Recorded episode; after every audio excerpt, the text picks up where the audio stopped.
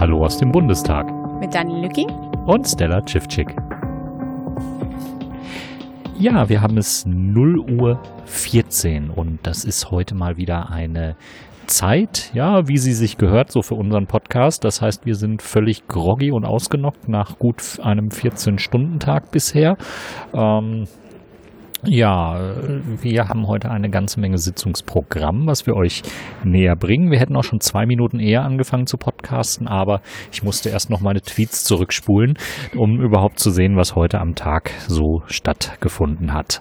Äh, wir haben ja eine Sitzung heute gehabt unter Corona-Bedingungen. Seit dieser Woche gilt eine Maskentragepflicht im Bundestag, wenn man nicht gerade irgendwo herumsitzt und rund um sich herum 1,50 Meter Platz hat, dann muss man man die Maske anbehalten. Und wir hatten heute massiv Gedrängel auf der Besuchertribüne, also so eine volle Besuchertribüne ähm, haben wir in Corona-Zeiten noch nicht gesehen und äh, ja eigentlich auch bei den vorangegangenen Ausschusssitzungen noch nicht so wirklich.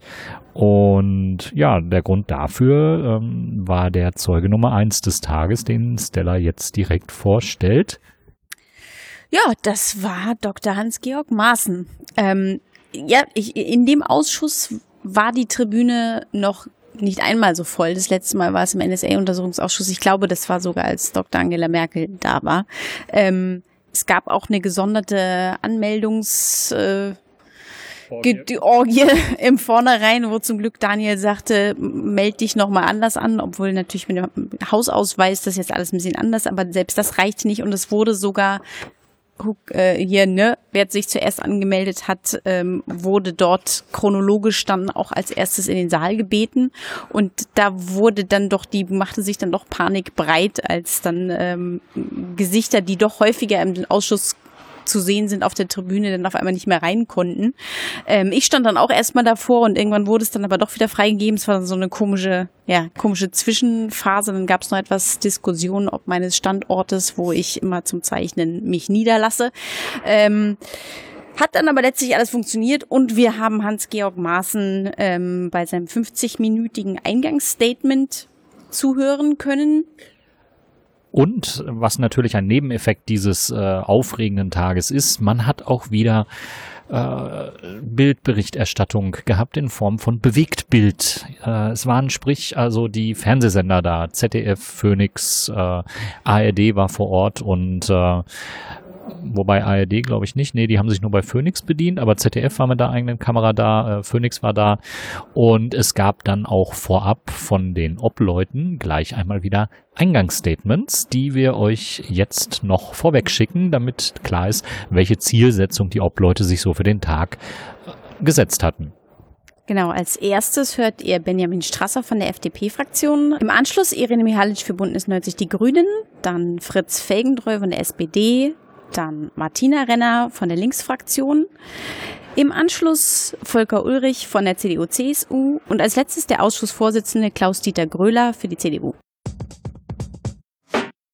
Ja, heute ist ein Tag der politischen Verantwortung. Wir vernehmen zum ersten Mal einen Zeugen, der in den Jahren 2016 und 2017 aktiv politische Verantwortung übernommen hat. Ob er dieser Verantwortung wirklich nachgekommen ist, das ist äh, mehr als fraglich.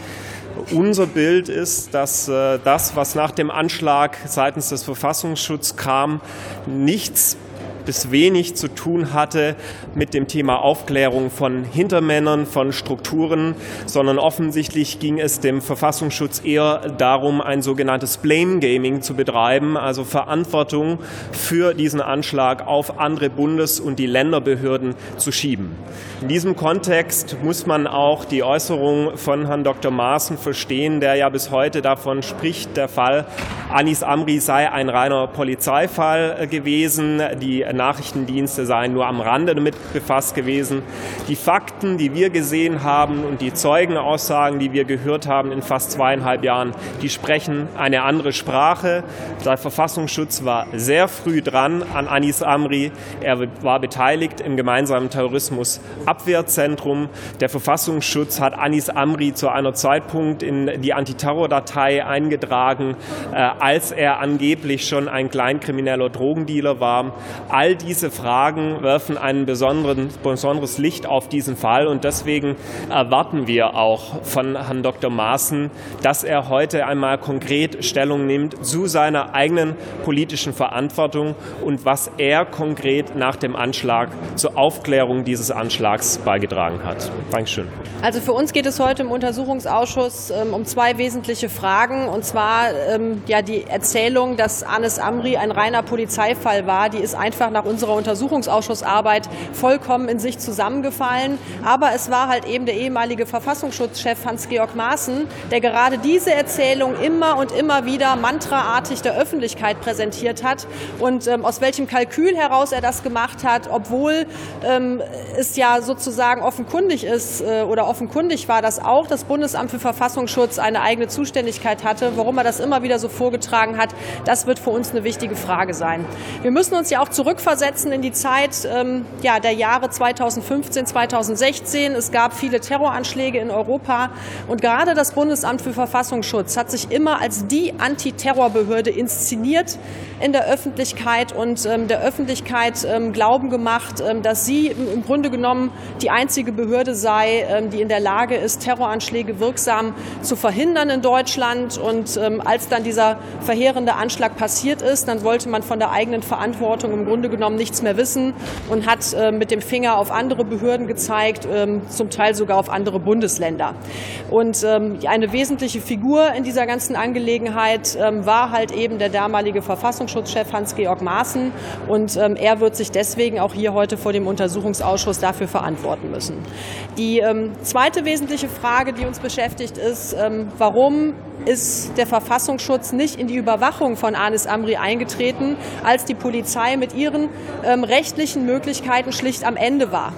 Und ähm, es ist im Jahr 2015 das Verfassungsschutzgesetz ähm, ja extra noch verändert worden, um dem Verfassungsschutz noch mehr Kompetenzen zu geben, gerade in diesem Bereich, insbesondere was Bund-Länder-übergreifende Sachverhalte betrifft. Und da stellt sich natürlich die Frage, warum hat man davon eigentlich nicht Gebrauch gemacht? Warum, wenn man schon umfangreiche Befugnisse hat, nimmt man sie nicht in Anspruch und versucht wirklich alles zu tun, um halt eben solche Anschläge zu verhindern? Das wird heute auch eine wesentliche Frage im, im Untersuchungsausschuss sein.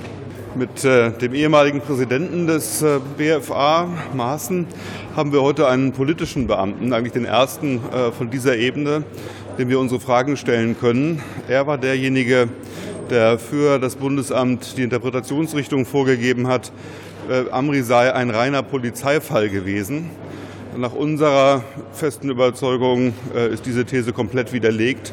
Und es ist klar, dass auch das Bundesamt für Verfassungsschutz das hätte wissen müssen. Sie hatten äh, Informationen äh, aus der Fusilet-Moschee durch eine eigene Quelle. Sie waren diejenigen, die die Aufgabe übernommen haben, äh, die, äh, den, den, Informationen des marokkanischen Geheimdienstes nachzugehen. Und insofern überzeugt das einfach nicht. Wir wollen äh, Maaßen fragen, wie er zu dieser Interpretation gekommen ist und wie er sie heute bewertet. Ähm, wir wollen auch fragen, inwiefern er zufrieden ist mit der Aufstellung des BFV in diesem kritischen Jahr. Denn nach unserem Eindruck haben etliche der Mitarbeiter des BFV nicht unbedingt durch überzeugende Sachkenntnis geglänzt hier im Ausschuss. Ich nehme davon ausdrücklich die für Amritz und sein Umfeld zuständige Sachbearbeiterin aus, aber die war nach unserem Eindruck komplett überfordert mit der großen Fülle an Fällen, die sie zu äh, betreuen und bearbeiten hatte. Auch das werden wir ihn fragen. Ähm, insgesamt äh, bin ich sehr gespannt auf die Antworten, äh, erwarte mir aber vor allen Dingen zunächst längliche Ausführungen, die der eigenen Entlastung dienen sollen. Wir werden mal gucken, äh, was dabei herauskommt. Dankeschön.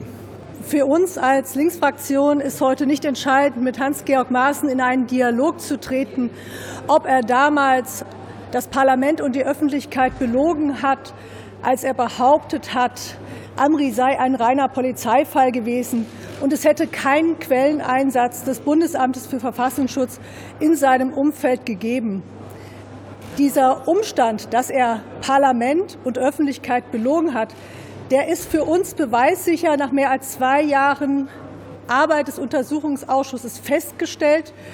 Wir wissen um Lichtbildvorlagen bei Quellen zu Anis Amri. Wir wissen um den Einsatz technischer und menschlicher Überwachungsmaßnahmen im Kontaktumfeld von Anis Amri. Das betrifft frequentierte Moscheen, Treffpunkte, aber auch zentrale Figuren wie Abu Walla. Und wir müssen uns noch mal vergegenwärtigen, die Abteilung 6 im Bundesamt für Verfassungsschutz ist die personalstärkste und bestausgestattete Abteilung dieses Hauses. Wenn Sie ein Spektrum der dschihadistischen Szene in der Bundesrepublik damals im Blick haben, dann ist es der Statthalter des IS, Abu Walla, und ähm, seine ihm vertrauten Personen, und damit natürlich auch Anis Amri, weil er ist in diesem Bereich eingetaucht wie ein Fisch ins Wasser, als er in die Bundesrepublik eingereist war. Was uns heute zentral interessiert, ist nicht die Frage des Ob Hans-Georg Maaßen gelogen hat, sondern des Warum er es getan hat.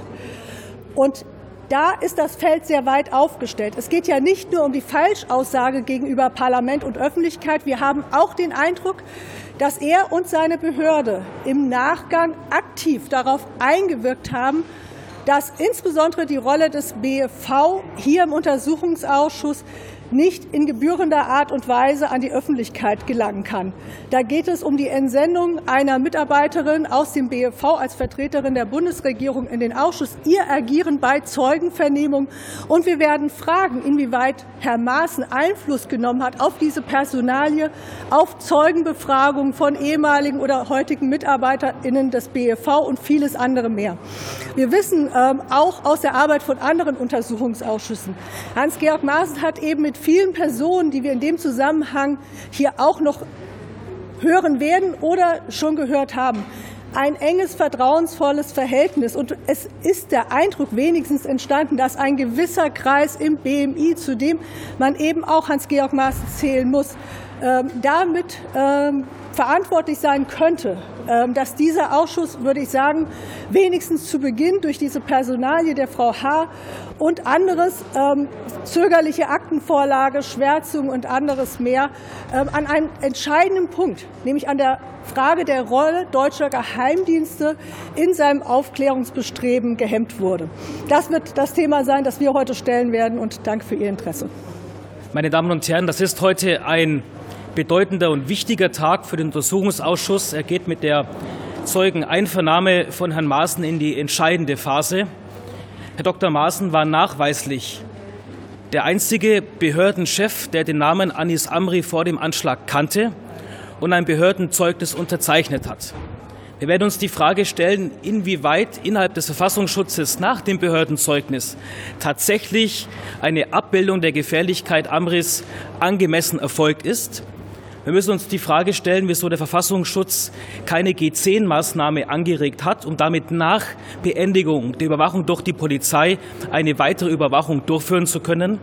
Wir müssen sprechen über die Personalausstattung innerhalb des Bundesamtes, vor allen Dingen, wie es sein kann, dass eine Mitarbeiterin bis zu 500 Fälle bearbeiten musste. Und dann müssen wir auch sprechen über die Aussagen, die getätigt worden sind. Auch nach unserer Ansicht war der Fall Amri natürlich kein reiner Polizeifall. Und es gab eine Quelle in der Fusilet-Moschee. Wie kann man dann sagen, es gab keine Quelle im Umfeld? Und wie kann man auch behaupten, es gäbe keine nachrichtendienstliche Mittel, wenn eben einer Quelle auch Bilder von Amri vorgelegt worden sind? Diese Fragen müssen heute im Untersuchungsausschuss äh, beantwortet werden. Wir werden sie stellen.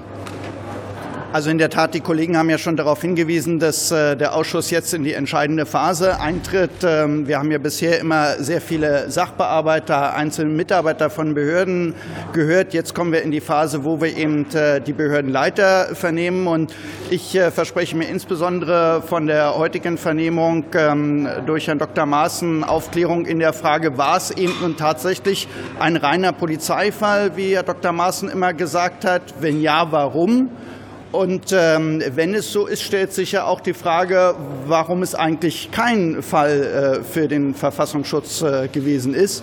Denn bei einem derartigen ähm, Menschen wie äh, Amri muss man ja schon die Frage stellen, hatten die Verfassungsschutzbehörden ihn nicht genug im Bild? Und wenn ja, warum ist das so? Und wir wollen ja auch für die Zukunft daraus ähm, Äußerungen und Konsequenzen ziehen. Also die Frage, wie kann man in Zukunft tatsächlich derartige und ähnlich gelagerte Anschläge durch eine Verbesserung verbesserte Arbeit auch der Verfassungsschutzbehörden verhindern.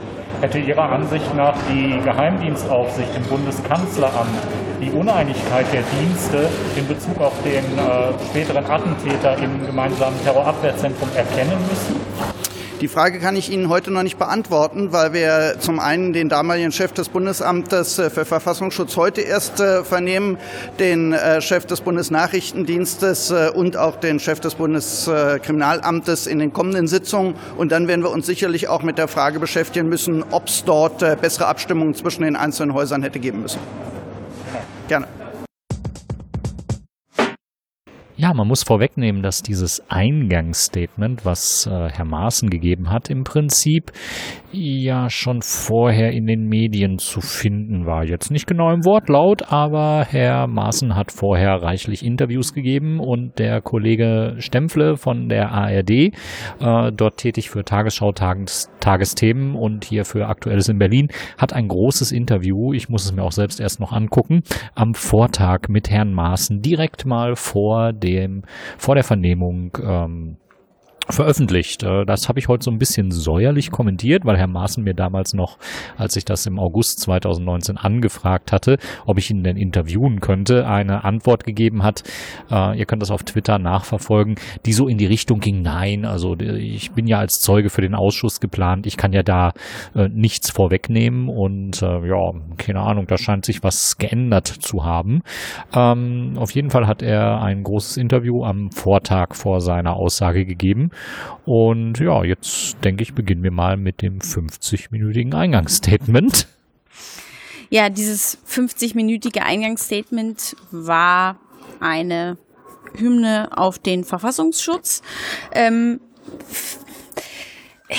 ich fand es relativ unangenehm ähm, zu verfolgen, weil es sehr geframed war von Narrativen, die irgendwie Angst vor Menschen schürt, die nach Deutschland kommen, in der Hoffnung auf ein besseres Leben. Ähm, ich konnte es nicht neutral hören, aber wenn Sätze fallen, wir, wir wissen ja nicht, wer dazu uns, wir wissen ja nicht, wer dazu uns kommt und was diese Leute im Schilde führen.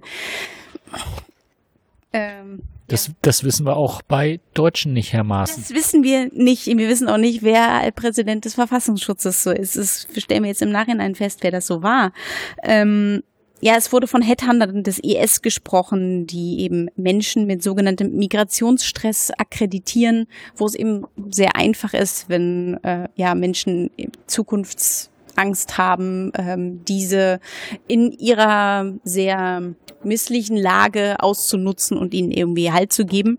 Ähm, Diese Menschen gibt es ja auch äh, offensichtlich ja nur. Im rechtsterroristischen Bereich? Äh, genau, im rechtsterroristischen Bereich. Die gibt es auch im äh, Bereich von Menschen, die aus dem Ausland kommen. Die gibt es im äh, linken Spektrum. Ja, es ist völlig ja, normal, aber man muss, äh, ja, Herr Maaßen hob halt auf eben die ab, die von außen nach Deutschland kommen. Genau. Und ähm, er betonte, dass unter seiner Leitung ähm, die Abteilung islamistische Terrorismus deutlich ausgebaut worden ist und ja, er schon zum Ausdruck brachte, dass ähm, vom IS die größte Gefahr für Deutschland ausgeht und deswegen auf jeden Fall da eine Nachrüstung vonnöten war. Hans-Georg Maaßen wurde auch auf das Behördenzeugnis angesprochen, welches angefertigt worden ist, da das äh, LKA Nordrhein-Westfalen das den Verfassungsschutz gebeten hatte, als Quellenschutz für die VP01 dieses Behördenzeugnis anzuführen, um unter Legende ähm, diese Quelle schützen zu können. Und im Zuge dessen, also das war am 26. Januar 2016, ist Hans-Georg Maaßen der Name des späteren Attentäters das erste Mal untergekommen.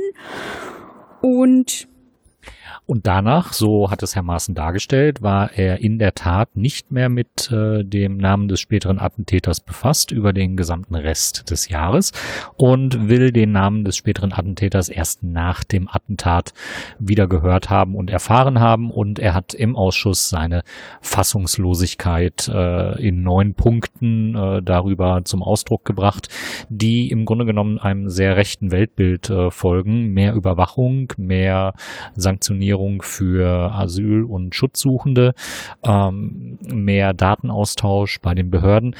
wen das en Detail interessiert, ähm, Herr Maaßen war so freundlich und hat während einer Pause, die dann irgendwie, es waren zwei Pausen, die er brauchte zwischendrin, also wir haben selten einen Zeugen gehabt, der so viele Pausen auch von sich aus haben wollte.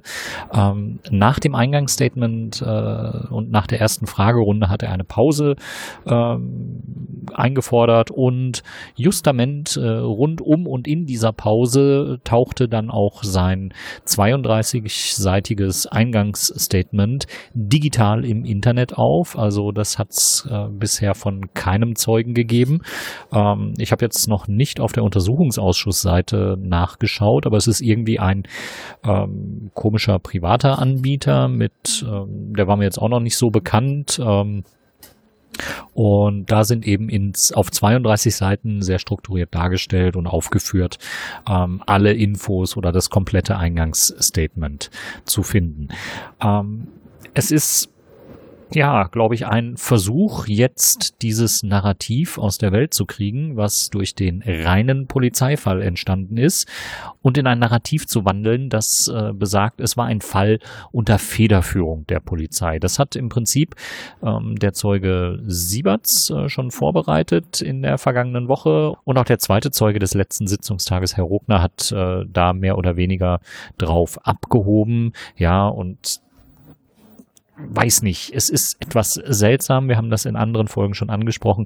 Der Verfassungsschutz, Verfassungsschutz verwendet eine seltsame Sprache, die mit den gleichen Worten funktioniert, wie du Stella, ich äh, und ihr, liebe Zuhörerinnen, sie so kennen, äh, die aber irgendwie andere Bedeutungen haben.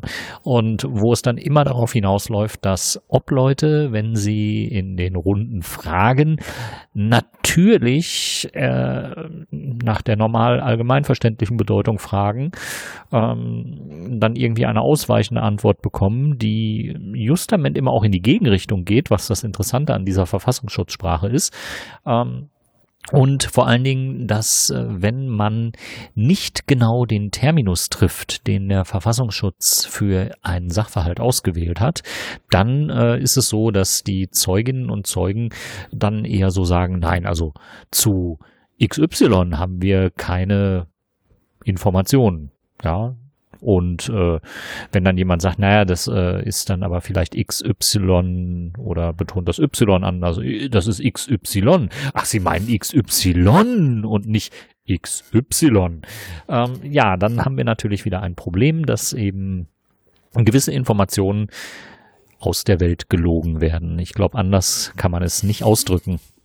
Ja, das, die Problematik liegt aber auch darin, dass eine Vielzahl unserer Zeugen und Zeuginnen Juristen sind und ähm, da auch so diese Gewichtung auf dem richtigen Terminus da wirklich so drauf liegt und wirklich wie, ich, ich kann da immer nur an Paul Maas Sams denken, wo du wirklich den Wunsch direkt äußern musst, sonst wird dieser Wunsch nicht erfüllt und genauso kommt mir das irgendwie, die Taschenbiers dieses Ausschusses kriegen die Fragen nicht so gestellt, dass die Zeugen da eindeutig darauf antworten können, ähm, wo, wo ich mir wirklich wünschen würde, dass äh, die Zeuginnen und Zeugen auf dem Zeugenstuhl die Kreativität an den Tag bringen, zu verstehen, welche Frage gefragt wird und dann nicht, nicht nur auf, auf ein bestimmtes Wort zu setzen. Aber das ist natürlich auch die Möglichkeit darin, ähm, Versäumnisse dahinter zu kaschieren und ähm, das denen natürlich dadurch die Option gibt, äh, zu sagen, naja, sie haben nicht richtig gefragt. Ähm, und ja. Und so ein ko kooperativer Antwortstil, meine Güte, das könnte ja glatt zu Antworten führen. Und äh, man merkt. Kooperativer Antwortstil, ja, großartig. Mhm. Wir müssen gleich nochmal nachschlagen. Wir hatten heute noch so einen Juristenausdruck. Ja. Äh, Verobjektivierbarkeit. Ja, der, der ist auch schön. Was auch ein schönes Wort war für mich genau zu dem Fall des reinen Polizeifalls, ähm, weil es natürlich darum immer geht, ähm, okay, sie haben auch eine Quelle in der Fusilet-Moschee, okay, sie haben das, weil es ein äh, dschihadistisches Headquarter ist und nicht wegen des späteren Attentäters.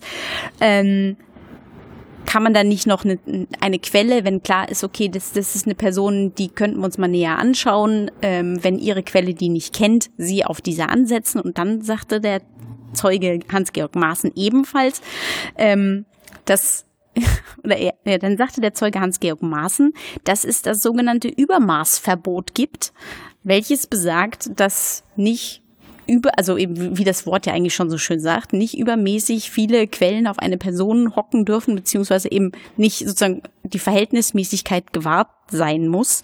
Und dieses Übermaßverbot erst dann ähm, ausgehebelt ist, indem es ein Übernahmeersuchen gibt, dass wenn eine Behörde sagt, okay, ähm, hier BFV, wir brauchen eure Hilfe, dockt ihr euch mit eurer Quelle an unseren äh, an unseren Gefährder an, dann wäre dieses Übermaß Übermaßverbot nicht erfolgt. Und das fand ich auch irgendwie, äh, Hans-Georg Machten sagte auch den schönen Satz, ähm, man hätte uns jederzeit bitten können. das ist, das wirkt schon irgendwie sehr, ja, er möchte halt wirklich gebeten werden, so richtig, ja. Ja, und Herr Maaßen hat natürlich viele, viele richtige Dinge gesagt, die auf dem Papier richtig sind und die auch im Vorschriftenwesen des äh, Verfassungsschutzes richtig sind. Teil des äh, Übermaßverbotes äh, ist eben auch, dass man eben nicht äh, einfach mal so anlasslos alle Menschen überwachen darf oder eine Zielperson mit allen möglichen Maßnahmen, G10-Maßnahmen, sprich Überwachung der Telekommunikation überziehen darf.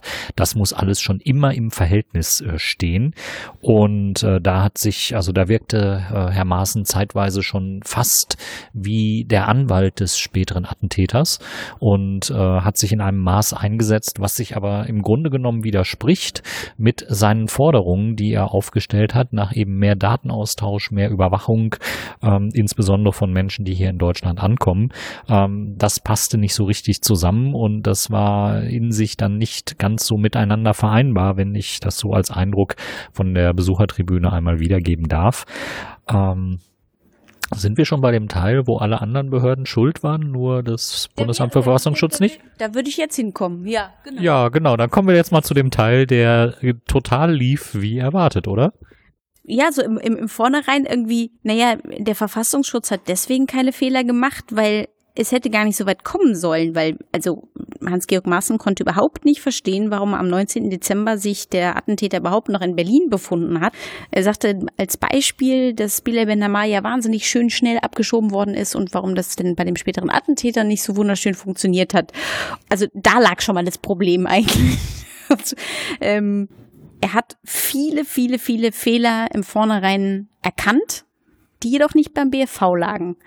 Und ähm, ja, dieses, das ein, es gibt, gab kein Fehlereingeständnis von Hans-Georg Maaßen in diesem Zusammenhang. Ja, und äh, er ging auch auf einen äh, Fehler nicht so wirklich ein, den das BFV ja eigentlich begangen hat. Äh, wir erinnern uns, es gab im September 2016 Hinweise von einem äh, ausländischen Geheimdienst, von äh, dem Geheimdienst von Marokko, die ähm, über den BND eingetroffen sind und wo dann die Vereinbarung war, dass sich der Verfassungsschutz darum kümmert, was aber irgendwie nicht so richtig passiert ist. An sich sei das ein normales Prozedere, dass ein Inlandsgeheimdienst mit einem Auslandsgeheimdienst äh, sich austauscht, was äh, solche Dinge angeht. Aber Herr Maaßen sah das nicht so wirklich als äh, Problem an. Und äh, wir haben über den Tag äh, beobachten können, wie dann äh, Parlamentarier und Parlamentarier und Parlamentarierinnen und Parlamentarierinnen sich so ein bisschen, ich, ja, ich will nicht sagen, die Zähne äh, ausgebissen haben. Nee, es war eher so wie mit einem äh, nassen Stück Seife oder eben, wir hatten das Bild dann auch via Twitter. Pudding. Mit dem berühmten Pudding, den man versucht, entweder an die Wand zu nageln oder auf den Grill zu packen. Also das Endergebnis ist irgendwie nicht so richtig gut. Ähm, Herr Maaßen wich dann auch Fragen aus und äh, zeigte eigentlich ganz, ganz deutlich, dass er nicht bereit ist, äh, Verantwortung irgendwie zu übernehmen. Weder im äh, Auftrag des Amtes, was er mal inne gehabt hat, noch irgendwie persönlicher Natur. Äh, das wurde eben ganz besonders deutlich, als er damit konfrontiert wurde dass ja rund um diesen Fall Verfassungsschützer in unterschiedlichsten Ausprägungen zum Einsatz gekommen sind und dass der Verfassungsschutz, das Bundesamt für Verfassungsschutz im gemeinsamen Terrorabwehrzentrum mit an den Tischen gesessen hat, an denen dann auch deutlich wurde, Stück für Stück, dass eben zwei Landespolizeien nicht so richtig mit dem Fall des äh, späteren Attentäters umgehen konnten und dass weder das Bundeskriminalamt eine Federführung übernehmen wollte und ein, ja, quasi sich freiwillig den Hut aufsetzte, noch eben das Bundesamt für Verfassungsschutz. Ganz konkret wurde das Ganze zum Problem ab dem 15.06.2016, als nämlich die polizeilichen Maßnahmen hier in Berlin gegen den späteren Attentäter eingestellt wurden. Ähm, die Begründung, ähm, so stellt das Herr Maaßen dar, war, dass man ja wahrscheinlich irgendwie was anderes vorgehabt hätte mit den Observationskräften, ähm, aber dass eben diese Kapazitäts, also wir haben nicht genügend Kapazitäten bei der Überwachung, dass das eben vorgeschobener Grund ist, ist, weil Menschen halt nicht einfach so verschwinden würden, die für die Überwachung eingesetzt sind. Und er sagte eben, naja, also da war einfach eine politische Prioritätensetzung. Ähm, schön den Blame Game Ball an äh, den ehemaligen Innensenator Henkel gespielt, der ja im Verruf steht, dass er im äh, Juni 2016 lieber eine, ja, während seiner Wahlkampfzeit Law and Order Politik in der Rigaer Straße durchsetzen wollte und äh, diesbezüglich dann Observationsteams wohl aus dem Islamismusbereich abgezogen haben könnte. Ähm, das ist so etwas, was da seit Jahren äh, zu diesem Thema herumwabert. Und Herr Maaßen hat natürlich diesen äh, diese Möglichkeit genutzt, wieder jemand anderem die Verantwortung in die Schuhe zu schieben. Es war ungefähr jeder verantwortlich, nur das Bundesamt für Verfassungsschutz nicht, denn das hat keine Fehler gemacht. Noch, noch ein Punkt, der kurz vor Schluss nochmal kam, ähm, auch bezüglich der Quelle in der Fusilet-Moschee, ähm, wurde nochmal in Bezug auf das PKGR nochmal gefragt, ähm, wieso das jetzt so zögerlich kommt, die Äußerung darüber, dass es eine Quelle in der Fusilet-Moschee gab und auch so die ja, der Einsatzort dieser Quelle so etwas wässrig gehalten wird. Und ähm, er sagte, dass die Erwähnung der Quelle so lange nicht stattgefunden hat, lag daran, weil die Quelle geschützt werden muss, eben weil die Fusilet-Moschee relativ klein ist und sich eher so in so einem Wohnzimmermilieu ähm, so zu verorten ist. Ähm, und sagte das erst nach dem ähm, Verbotsverfahren der Fusilet-Moschee, weil es die eh nicht mehr gab, war sozusagen dieses ganze Gefüge nicht mehr so existent und dadurch ist erst nach diesem Verbotsverfahren ähm, die Existenz der Quelle öffentlich gemacht worden. Ja, und da waren wir dann auch wieder gerade bei diesem Thema dabei, zu sehen, wie der Verfassungsschutz Wahrnehmungen verschiebt und vor allen Dingen Wahrnehmungen setzt. Ähm, Herr Maaßen hat ganz offensiv von äh, circa 80 Personen äh, gesprochen, die in der Fusilet-Moschee gewesen seien. Ähm, das hat Konstantin von Notz nicht so wirklich gefallen und er hat einen Aktenvorhalt gemacht, ähm, wo aus einer geheimen Akte ähm, ja, gelesen wurde, beziehungsweise nicht gelesen wurde, wo äh, Herr Maaßen Einblick in eine geheime Akte nehmen durfte. Äh, die Inhalte darf er in einer öffentlichen Sitzung ja natürlich so nicht nennen, aber aus der Fragestellung der Obleute und aus den Reaktionen ging eben hervor, dass äh, Teil dieses äh, geheimen Dokuments ähm, wohl eine etwas niedrigere Zahl an Personen in der Fusilet-Moschee gewesen sind. Ähm, Konstantin von Notz hat damit aufgebaut, dass eben ähm, dieses, diese Schutzbehauptung, dass eine Quelle, die ja mittlerweile nicht mehr abgestritten wird und die nach der Darstellung von Herrn Maaßen auch seit äh, Juni, äh, seit Januar 2017 dem PKGR äh, bekannt gewesen sein soll und ähm, auch äh, Parlamentarier sein in nicht öffentlicher Sitzung darüber informiert informiert worden, dass es eine Quelle in der Fusilet-Moschee des äh, Bundesamtes für Verfassungsschutz gegeben hat. Ähm, Konstantin von Notz hat eben deutlich gemacht, ja, es waren weitaus weniger Menschen in dieser Fusilet-Moschee als eben diese 80 und äh, eben wenig genug, dass nach, dass, dass es durchaus strittig ist, ob die Quelle nicht unweigerlich von äh, dem späteren Attentäter hätte Notiz nehmen müssen. Warum? Der spätere Attentäter hat in der Fusilet-Moschee zum Beispiel auch die Rolle eines Imams zwischenzeitlich übernommen. Ähm, das heißt also schon eine öffentliche Position, äh, Position innerhalb der Moschee. Und ähm, auch das ist nochmal ein bisschen gerade gerückt worden. Man redet immer von Fusilet-Moschee. Da geht so ein bisschen eine falsche Vorstellung äh, vermutlich im Kopf an, äh, wo man irgendwie an einen äh, sakralen und äh, eher kirchlichen Raum äh, so denkt. Ja, und äh, nicht so die Vorstellung, dass das im Grunde genommen nur eine ja, Wohnung ist mit mehreren Räumen, in der man sich trifft zum Beten. Es wäre schön gewesen, heute mal zum Beispiel eine Quadratmeterzahl zu hören. Das hätte dem Ganzen wirklich sehr geholfen. Aber Hans-Georg Maaßen blieb einfach auch bei seiner Aussage, dass äh, es nö, das äh, sei durchaus nicht ungewöhnlich, dass eben diese Quelle überhaupt nicht mitbekommen habe, was da rund um diesen Attentäter stattgefunden, späteren Attentäter stattgefunden hat. Und äh, aus anderen Folgen werdet ihr euch erinnern, dass wir ähm, oder dass äh, es mittlerweile ähm, fast als gesichert gilt, dass in der Fusilet-Moschee und das haben jetzt vorhin auch zwei weitere Zeugen mehr oder weniger bestätigt, äh, durchaus mehr Quellen unterwegs gewesen sind als ja nur eben diese eine Verfassungsschutzquelle. Wie viele genau wollte man nicht sagen, zu welchen Zeitpunkten äh, die Quellen unterwegs waren auch nicht, aber da war schon einiges los so von den Sicherheitsbehörden in der Fusilet-Moschee und auch das hat äh, Herr Maaßen heute relativ geschickt wieder abmoderiert, wegignoriert und äh, nicht zum Thema werden lassen. Ja, und äh, Herr Maaßen wurde natürlich auch zur Personalie von äh, E.H. Äh, befragt, die ehemalige Vertreterin des Bundesministeriums des Innern, die ja hier kurzzeitig den Ausschuss übernommen hatte und äh, reichlich interveniert hat bei Aussagen. Ähm, auch da konnte er nicht viel zu beisteuern, außer dass er sich nochmal lobend äh, zur Personalie geäußert hat. Er, ihm sei aber nicht bekannt gewesen, inwieweit Herr Kaller vom äh, Innenministerium Ministerium da involviert gewesen ist. Kleine, äh, kleine Lustigkeit noch am Rande, was auch thematisiert worden ist. Ähm, Herr Maaßen ist auch auf seine Personalpolitik im äh, Bundesamt für Verfassungsschutz angesprochen worden ähm, und da konkret auf die Abwerbungen, die das Bundesamt für Verfassungsschutz äh, gemacht hat. Ähm, es ist wohl so gewesen, dass in den letzten Jahren eine Reihe von PolizistInnen aus dem äh, Bereich des, äh, der Berliner Polizei, vermutlich des LKAs, äh, oder des Staatsschutzes ähm, sich auf den Weg heraus aus der Polizei machen wollte. Herr Maaßen hat irgendwie eine Zahl von 200 in den Raum gestellt und mit äh, einer Reihe dieser PolizistInnen hätte er auch Gespräche geführt, was dann auch zu Einstellungen auf der Bundesebene beim Verfassungsschutz geführt habe.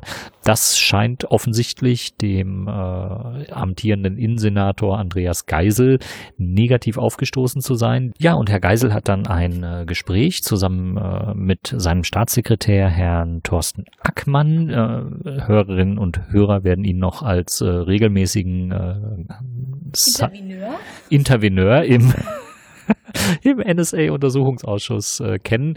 Ähm, ja, auf jeden Fall gab es wohl ein äh, gemeinsames Abendessen, bei dem man darüber dann mal gesprochen hat und äh, letztendlich sah aber auch Herr Maaßen sich diesbezüglich im Recht, weil er gesagt hat, ja, wenn äh, gediente Beamte ähm, aus dem Dienst insgesamt ausscheiden wollen, die eine Fachkompetenz äh, haben für einen gewissen Themenbereich, dann äh, darf man die natürlich nicht ziehen lassen, wenn man gleichzeitig im Bundesamt für Verfassungsschutz eklatante Stellenlücken zu füllen hat.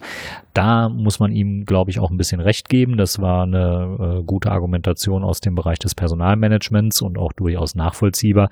Äh, interessant sind dann natürlich die Fragen, warum so massenweise Personal aus dem Bereich der Berliner Polizei weg möchte.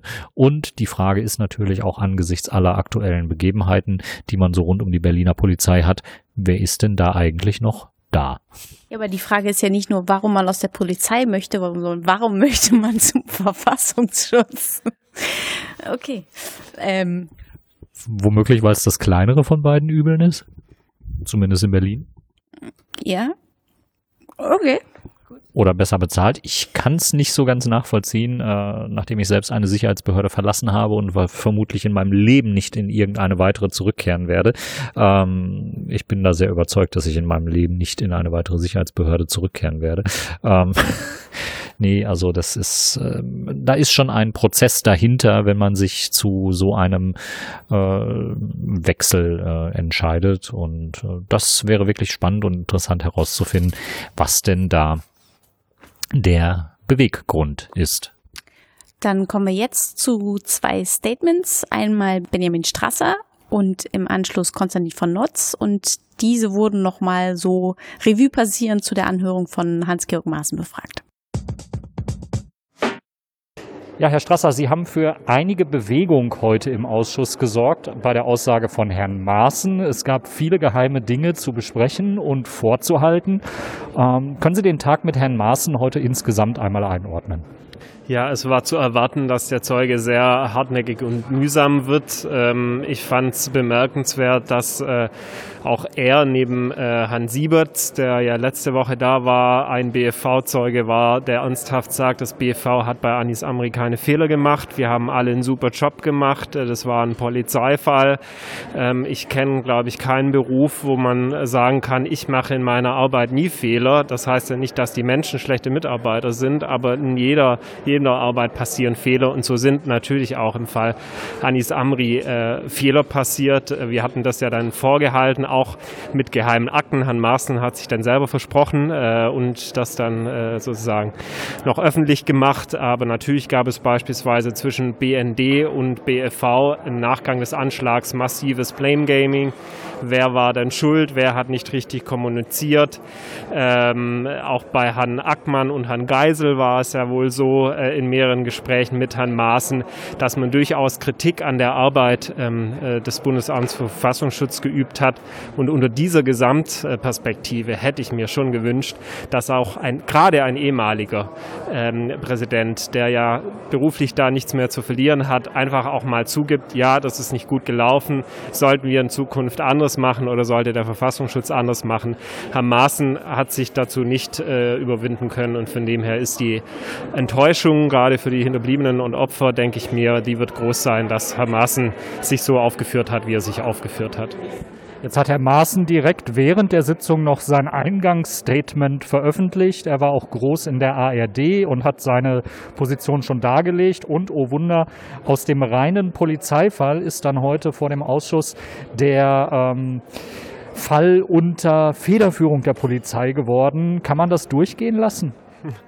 Also das ist schon bemerkenswert, aber es ist ein klassischer Maaßen. Äh, Herr Maaßen hat ja nicht nur mich, sondern auch andere Ausschusskolleginnen äh, auf Twitter blockiert, die kritische Fragen in der Vergangenheit gestellt haben. Er macht da ganz offensichtlich auch eine seine eigene Medienpolitik. Ähm, natürlich kann man ihn das nicht durchgehen lassen. Also auch seine eigene These, reiner Polizeifall, hat sowohl er in seinem Eingangsstatement konterkariert an vielen Stellen ähm, äh, und auch durch die faktische Arbeit, was man ihm vorgehalten hat, wo man nicht erklären konnte, Leute, warum macht der Nachrichtendienst an bestimmten Zeitpunkten zu bestimmten Dingen etwas, wo es doch ein reiner Polizeifall ist und so wie wir das zumindest aus den Akten äh, erahnen können, dass auch nicht mit dem Staatsschutz, also mit der Polizei wirklich abgestimmt worden ist an Maßnahmen. Ähm, deswegen ist das nicht glaubwürdig, was er heute vorgetragen hat.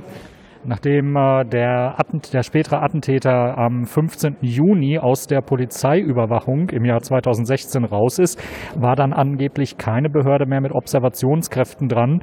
Es wurde noch ein bisschen auf Hinweise eingegangen, die aus Marokko kamen.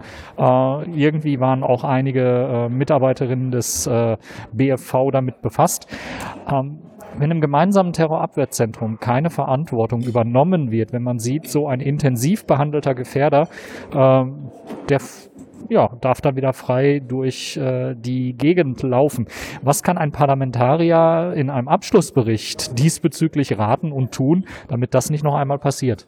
Ich glaube, wir brauchen in der Tat ein GTAZ-Gesetz, äh, weil zum einen wir in Deutschland ja eigentlich ein Trennungsgebot haben. Das heißt, Nachrichtendienste und Polizei sind getrennt. Das heißt nicht, aber nicht, dass äh, sie keine Informationen austauschen dürfen, sondern dass der Gesetzgeber eigentlich regeln muss, welche Informationen zu welchen Zeitpunkten ausgetauscht werden sollen oder gar müssen. Und das werden sie letztendlich nur mit einem Gesetz hinbekommen. Das schafft mehr Verbindlichkeit. Die Idee des GTAZ an sich ist ja eigentlich eine gute Idee in einem föderalen Staat, dass man sagt, wir schaffen ein Forum, wo sich Behörden austauschen können, wo man länderübergreifende Fälle gemeinsam bearbeitet.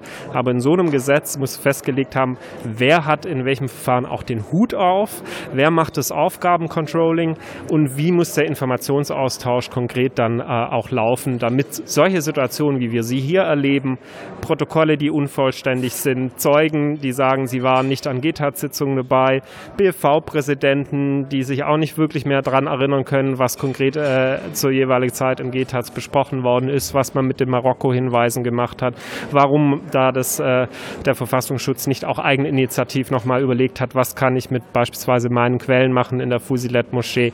Das ist alles nicht passiert und deswegen brauchen wir mehr Verbindlichkeit.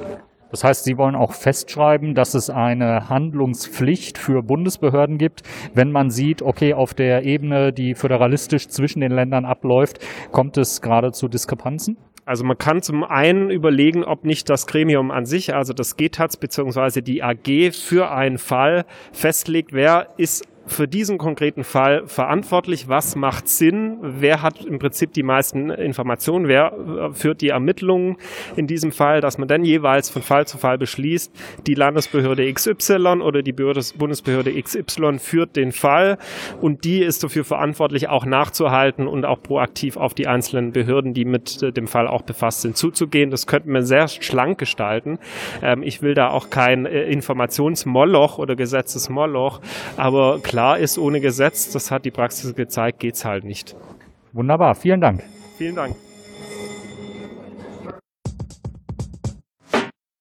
Naja, ich glaube, die Fragen, die äh, vor dieser Sitzung im Raum standen, was ist mit dem reinen Polizeifall und warum hat das GTAZ äh, entschieden, dass äh, das Bundesamt für Verfassungsschutz sich mit dem Fall Amri nach den marokkanischen Hinweisen befassen musste, die sind offen geblieben.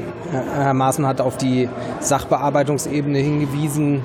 Ähm, das ist wenig befriedigend. Ähm, ich finde, nach dem Anschlag hätte eine etwas differenziertere Kommunikation wirklich gut getan. So etwas wie einen reinen Polizeifall gibt es nicht. Ähm, der, äh, das Bundesamt für Verfassungsschutz ähm, wirkt eben an diesen Fällen mit und das ist auch richtig so, aber dann trägt man eben auch Verantwortung mit. Damit ist man nicht alleine schuld und diese Differenz, die würde ich mir eigentlich wünschen in der Aufarbeitung vom Breitscheidplatz, ähm, denn das ist nur der einzige Weg, in dem wir lernen können, dass sowas nicht wieder passieren kann. Jetzt hat Volker Ulrich ja schon darauf abgezielt, dass das Sprachverständnis beim BFV ja ein ganz äh, besonderes ist und äh, sich offensichtlich nicht mit dem allgemeinen Sprachverständnis deckt. Ähm, sehen Sie da neue Regularien kommen und wäre es an der Zeit, die Öffentlichkeitsarbeit und Kommunikation in solchen Bereichen auch äh, mal zu hinterfragen? Naja, nach einem solchen Ereignis gibt es natürlich ähm, sozusagen äh, auch eigene politische Einschätzungen. Am Ende hat äh, ähm, Herr Maaßen als Präsident des BFV ja auch eine eigene politische Einschätzung gegeben nach dem Fall. Aber ich finde eben, wenn man es aus der heutigen Perspektive anguckt, es war ein reiner Polizeifall nach dem Motto, hier braucht ihr gar nicht zu gucken, da drüben sind die allein Verantwortlichen, wird das der Differenziertheit der Situation ähm, im Vorfeld des Anschlages 2016 nicht gerecht. Und ähm, die Verantwortung ist eben auf viele Schultern äh, äh, verteilt. Und äh, den Begriff Schuld will ich überhaupt nicht in den Mund nehmen, sondern wir müssen uns doch die Frage stellen, alle gemeinsam, was können wir aus diesem schrecklichen Anschlag lernen? Und ähm, da würde es tatsächlich helfen, wenn man auch in der Kommunikation etwas differenzierter ist. Danke. Danke. Ja, man hört es vielleicht ein bisschen raus. Wir waren in einer Pause da und haben nicht am Schluss der Anhörung nochmal äh, nachgehakt, was aber auch kein Verlust ist, weil das Karussell haben wir euch äh, hinreichend beschrieben, wie Herr Maaßen dann immer wieder darauf äh, hinaus wollte, dass es eigentlich äh, ganz viele Verantwortliche gibt für diesen Anschlag, aber mit Sicherheit nicht das Bundesamt für Verfassungsschutz äh, und dass es halt auch überhaupt nichts zu verbessern gäbe. Ja, und dann hatten wir den Rest des Tages, der sich so ungefähr ab äh, 18.40 Uhr abspielte. Ähm, noch zwei Zeugen vom Landesamt für Verfassungsschutz hier in Berlin, ähm, was glaube ich nicht mehr so heißt. Ne? Ähm, da gab es irgendwie eine Umbenennung, aber nennen wir es Landesamt für Verfassungsschutz, dann wissen auch alle anderen, äh, was gemeint ist, ähm, die heute als Zeugen ausgesagt haben. Die erste der beiden LFV-Zeuginnen war Frau Fest aus dem Beschaffungsreferat. Und die Zeugin erzählte, dass die Aufträge, die sie bearbeitet hat, aus der Auswertung gekommen sind. Und äh, nach ihrer Bearbeitung der Fälle sind die Ergebnisse zurück zur Auswertung. Und diese hat dann die Ergebnisse an die jeweilige zuständige Behörde gesendet. Und auch diese Zeugin wurde natürlich wieder befragt, wann sie von dem Anschlag gehört hat. Und sie sagte, das hat sie äh, aus dem Radio mitbekommen und ähm, konnte sich auch nicht im Rahmen ihrer Arbeit und ihrer Untersuchungen an den Namen des Attentäters erinnern. Nicht erinnern ist auch ein gutes Stichwort, weil das eigentlich egal zu welchem Themenkomplex man die Zeugin befragte, die, die Antwort war.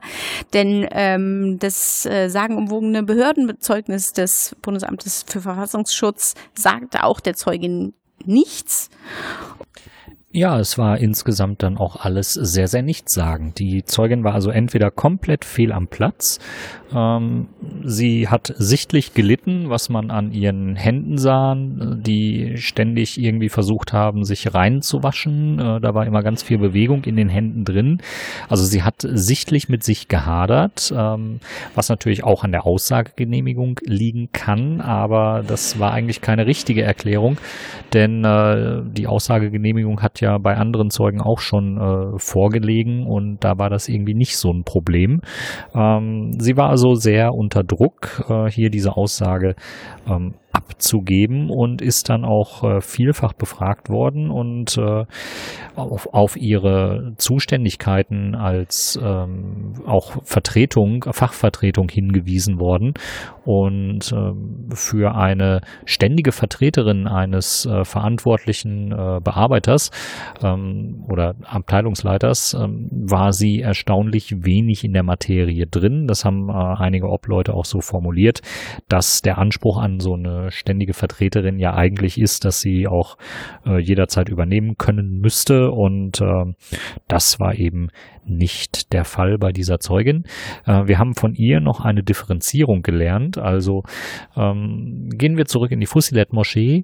Da gab es ja viele, viele offensichtlich äh, Menschen mit Bezug zu einer Instanz des Verfassungsschutzes, entweder auf Bundesebene oder auf Landesebene. Und diese vielen, vielen Menschen, die sind jetzt noch in zwei Kategorien unterteilt seit heute. Ich glaube, das ist uns vorher auch nicht so untergekommen. Ähm, die erste Kategorie VP VP, Vertrauenspersonen, das ist natürlich schon äh, lang, lange bekannt und ähm, ich kann mich auch nicht dran erinnern, im NSU-Kontext mal äh, diese andere Bezeichnung FP, nämlich Fallperson, äh, gehört zu haben. Stella, kannst du noch mal kurz erläutern, was eine Fallperson ist? Eine Fallperson scheint eine Art ähm, Quelle in Erprobungsphase zu sein, also die Wertigkeit der Aussagen dieser Quelle überprüft werden. Und wenn dann diese Fallperson sich als wertig äh, erweist und als informationsreich, ähm, wird sie irgendwann mal, wenn sie groß ist, zu einer VP. Ja, weil äh, Quellen Azubi äh, oder die Verkürzung Quazubi äh, klingt ja auch Qualle, ich weiß nicht. Okay, dann haben wir jetzt eine, also eine FP und eine VP und wir meinen eigentlich äh, komplett das Gleiche, nämlich ein Spitzel.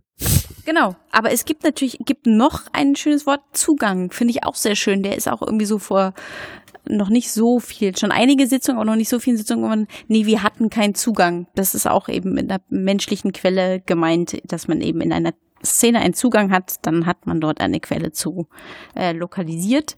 Wobei ich mir vorstellen kann, dass Zugang sich aber auch auf Themen bezieht. Also wenn es natürlich, äh, man kann natürlich einen Menschen haben, der bereit ist, in irgendeine Szene einzusteigen. Nur wenn eben der Mensch nichts mitbringt, was eine, äh, einen wirklichen Kontakt zur Szene rechtfertigen würde, weil zum Beispiel Sprachkenntnisse nicht da sind ähm, oder weil eben irgendwie äh, man nicht einfach sagen kann, also ich bin Vorstandsvorsitzender gewesen und jetzt bin ich äh, der Zugang zur Ebene von irgendeiner großen Bank hier in Deutschland und werde da eingeschleust. Hm, funktioniert halt nicht, wenn da nur so ein, so ein Hauptschulabschluss liegt oder so und äh, die Sprache dann auch nicht entsprechend ist. Ähm, und so ähnlich, äh, glaube ich, kann man das bei den Zugängen auch im Bereich des Verfassungsschutzes dann äh, abhäng ähm, äh, darstellen, dass eben ähm, einfach ein, ein Anknüpfungspunkt äh, damit auch gemeint ist. Also jetzt haben wir schon Quelle, äh, also VP, FP, Anknüpfungspunkt, Zugang, äh, also ganz munter. Äh Und das dann, das dann noch jeweils bei jeder Behörde was anderes meint, garantiert. Ähm, interessant war auch die äh, Äußerung über die FP, also die Fallperson, der Lichtbildvorlagen vorgelegt wurden vom späteren Attentäter und sie sagte, die VP, äh, die ähm, FP kannte die dort abgebildete Person nicht.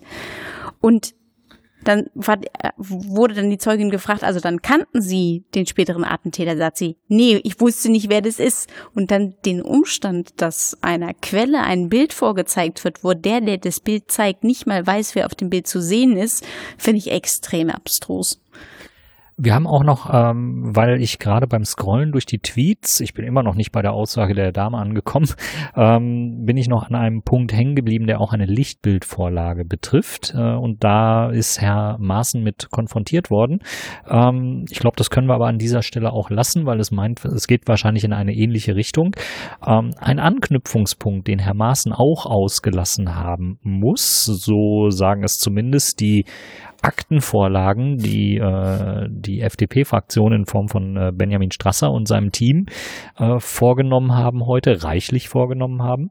Ähm, es gab wohl bei den Lichtbildvorlagen in der Fusilet-Moschee ähm, die Situation, dass eine Quelle, wie auch immer FP oder VP, ähm, ein Foto vorgelegt bekommen hat mit mehreren Personen, den späteren Attentäter darauf nicht erkannt hat, also der, der Name konnte nicht gesagt werden oder die Person konnte nicht zugeordnet werden, ähm, aber es äh, war dann so, dass diese Quelle gesagt hat, aber die vier anderen kenne ich und die sind total gefährlich.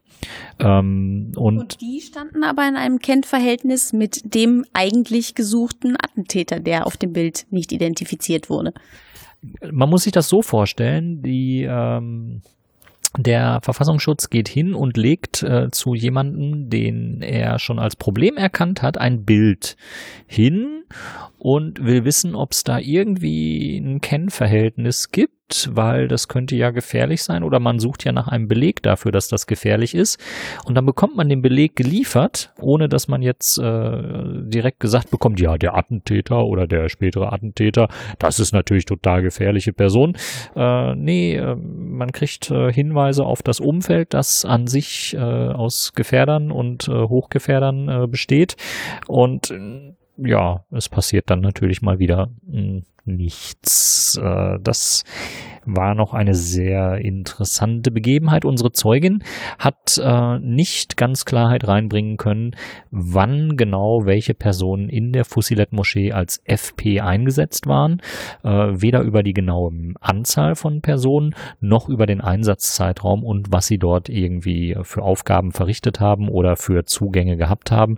Ich denke, da wird man sich äh, einfach auf den äh, Bereich Methodenschutz mehr oder weniger zurückgezogen haben und auch Zeugenschutz, um diese Personen nicht äh, im Nachhinein noch irgendwie zu enttarnen.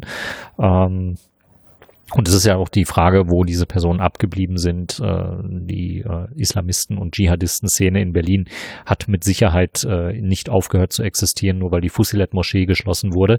Und ja, da ist es fast schon legitim, dass man da nicht alle Informationen preisgibt. Aber ja, es trägt halt eben auch nicht zur Aufklärung bei. Kommen wir zum dritten Zeugen. Ja. Kommen wir zum dritten Zeugen.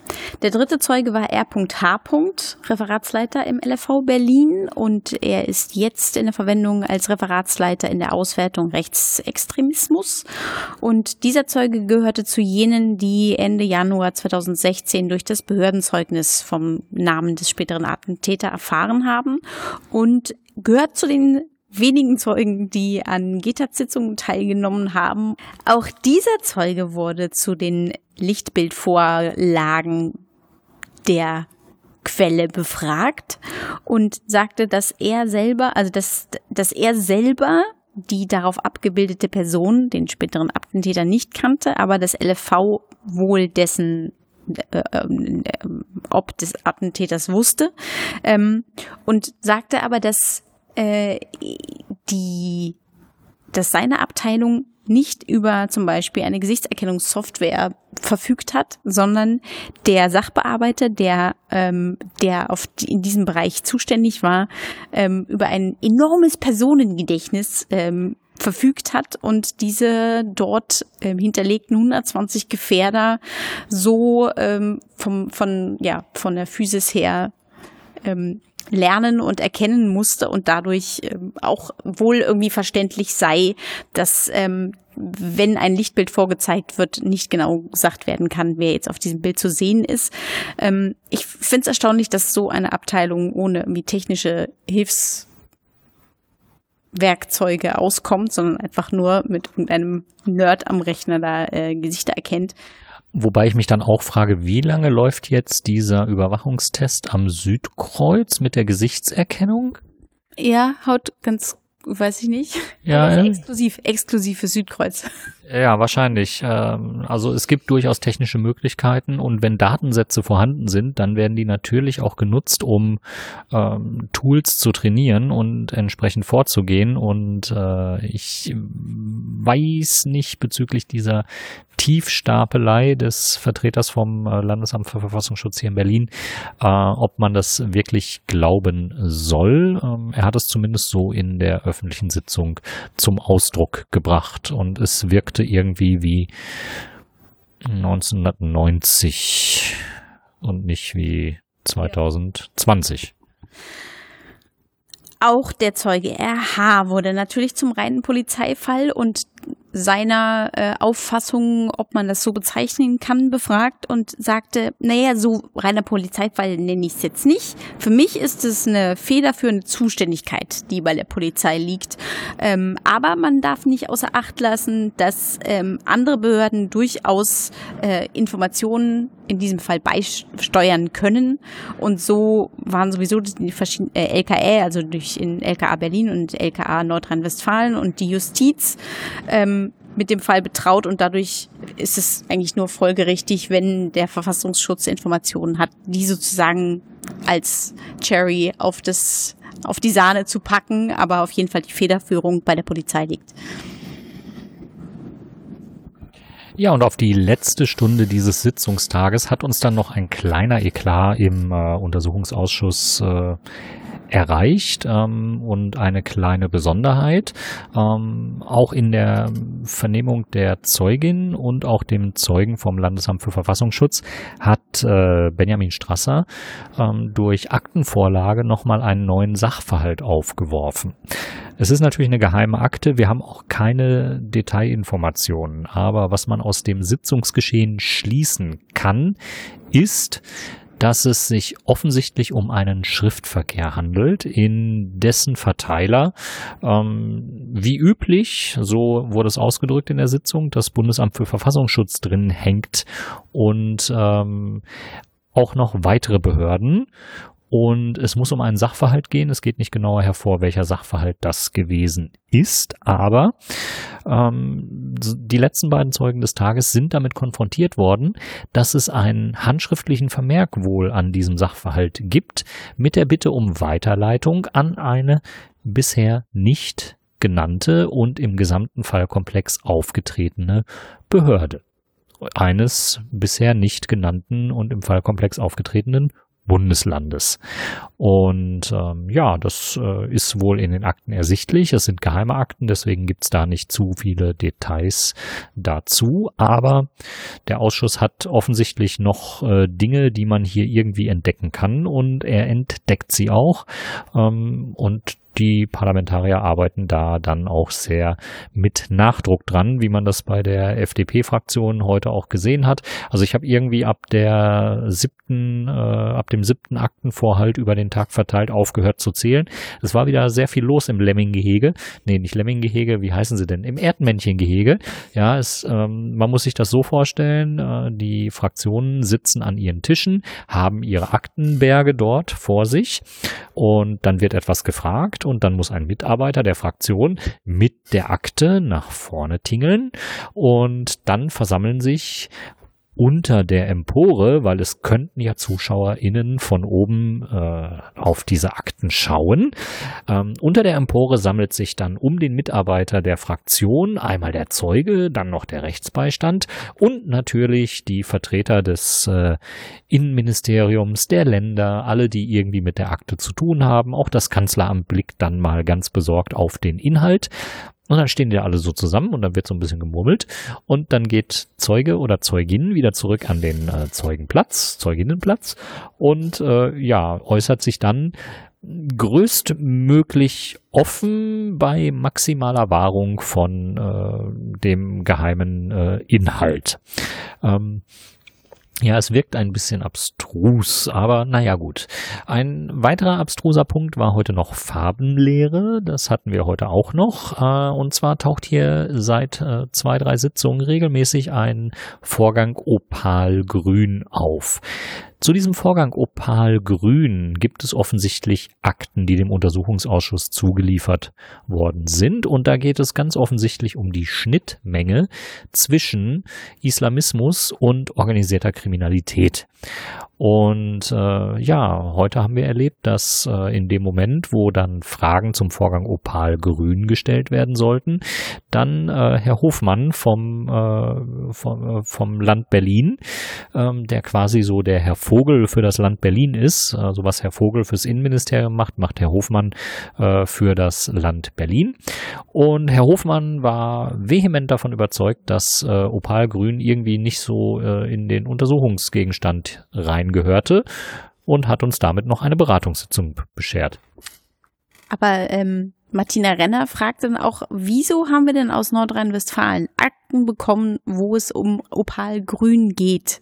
Und die sind für diesen Ausschuss freigegeben. Warum ähm, interveniert dann die zweite Reihe und sagt so, das ist nicht vom Untersuchungsausschussthema gedeckt? Ja, und Herr Hofmann meinte dann so, ja, äh, das könnte ich Ihnen jetzt in äh, nicht öffentlicher Sitzung erläutern, aber das hat hier alles überhaupt nichts mit dem, äh, mit dem Untersuchungsgegenstand zu tun und das gehört hier überhaupt nicht rein. Und ja, so äh, lieben Dank an äh, das LKA NRW äh, für diesen äh, interessanten Impuls. Wir nehmen das gerne mit ähm, und wir sind gespannt, was sich daraus noch entwickeln wird. Aber auch zu den zu den Fragen äh, bezüglich Opal Grün ähm, gab es, glaube ich, auch nicht so wirklich viel festzustellen, außer eben, dass es wohl eine Verbindung des späteren Attentäters in die organisierte Kriminalität gegeben hat was ja auch nahe liegt, weil er eben in äh, Berlin Drogen vertickt hat und weil er eben auch zum Zeitpunkt seines Todes beziehungsweise kurz vor dem Anschlag über deutlich größere Summen Geld verfügt hat, äh, die in den Bereich von mehreren tausend Euro gegangen sind,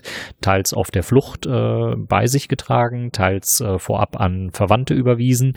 Ähm, also da war schon irgendwie ein bisschen Geld im Spiel und da muss man auch schon wissen, oder da ist dann auch schon interessant nachzufragen, woher kam das eigentlich? Genau. Und dann zu sagen, das hat mit dem Ausschuss nichts zu tun, ist komisch, weil eben zu dem Punkt des Todes, ähm, ja, also alles, was, was irgendwie mit dem Werdegang des Attentäters zu tun hatte und, und, so wie der Fall verlaufen ist und eben mit der, wie du schon sagtest, der großen Summe Geld, die ähm, beim toten Attentäter gefunden wurde, ist es irgendwie nicht nachzuvollziehen, inwiefern das irrelevant für den Fall ist. Ähm, ja, dieses, dieses ganze Thema Opalgrün und das ganze Hickhack führte dann dazu, dass ähm, um 23.10 Uhr äh, beschlossen wurde, jetzt in eine Beratungssitzung zu gehen. Das, das hieß dann, die interessierte Öffentlichkeit, die lediglich aus Daniel und mir bestand, mussten dann den Raum verlassen, inklusive des Zeugen und der Anwältin. Und ich weiß gar nicht, wie lange wir draußen gestanden haben. Ich glaube, zehn Minuten oder so. Das ging dann doch, wenn man wartet, fühlt es sich länger an, als mhm. es ist.